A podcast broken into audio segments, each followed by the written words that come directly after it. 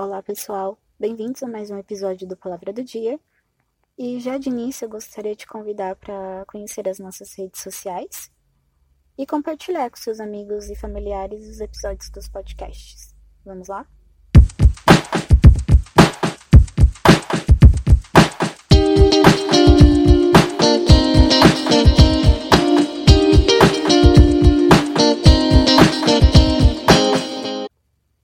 2020 chegando ao fim, e o fato que não podemos negar é de que ninguém no mundo inteiro escapou de ter seus planos, seus objetivos reprogramados.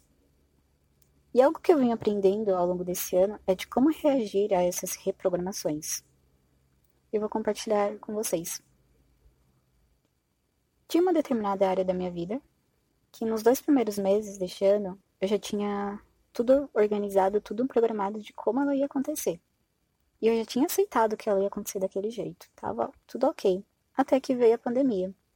E junto veio a minha frustração por ver todo o meu plano, todo o meu roteiro mental indo por água abaixo. Até que um dia a minha ficha caiu. Eu percebi algumas atitudes bem perigosas e eu quero compartilhar com vocês. O primeiro sinal é que eu estava querendo roubar o controle das mãos.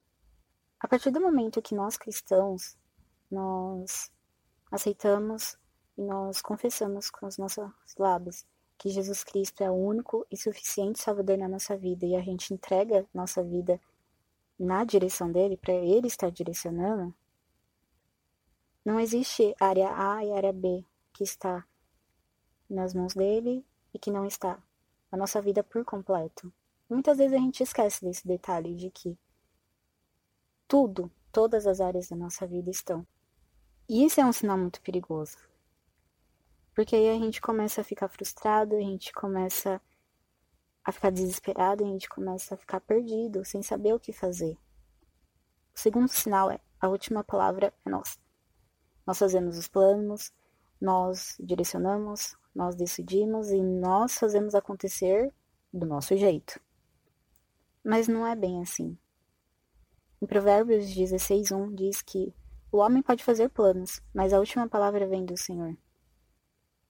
Aí eu te pergunto, e eu faço essa pergunta novamente para mim também. Quem tem sido o Senhor da nossa vida? Nós? O ser humano que é finito, falho e limitado? Ou Deus que é todo-poderoso, que é onisciente e é onipresente? Fica algo pra gente pensar. O terceiro sinal, que foi o mais grave para mim, a gente começa a se fechar para a vontade de Deus. A frustração, ela começa, chega um ponto que ela começa a nos tornar cegos.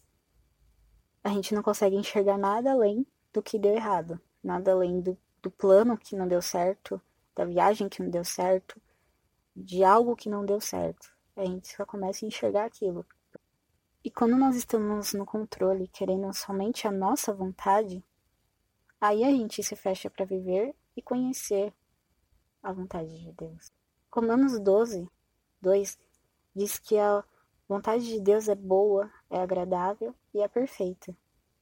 Se você se conseguiu se encaixar nesses três sinais e você tem se sentido frustrado, tem se sentido perdido diante de algo que não deu certo, Tente olhar pela, pela ótica de que a última palavra vem do Senhor na sua vida por completo.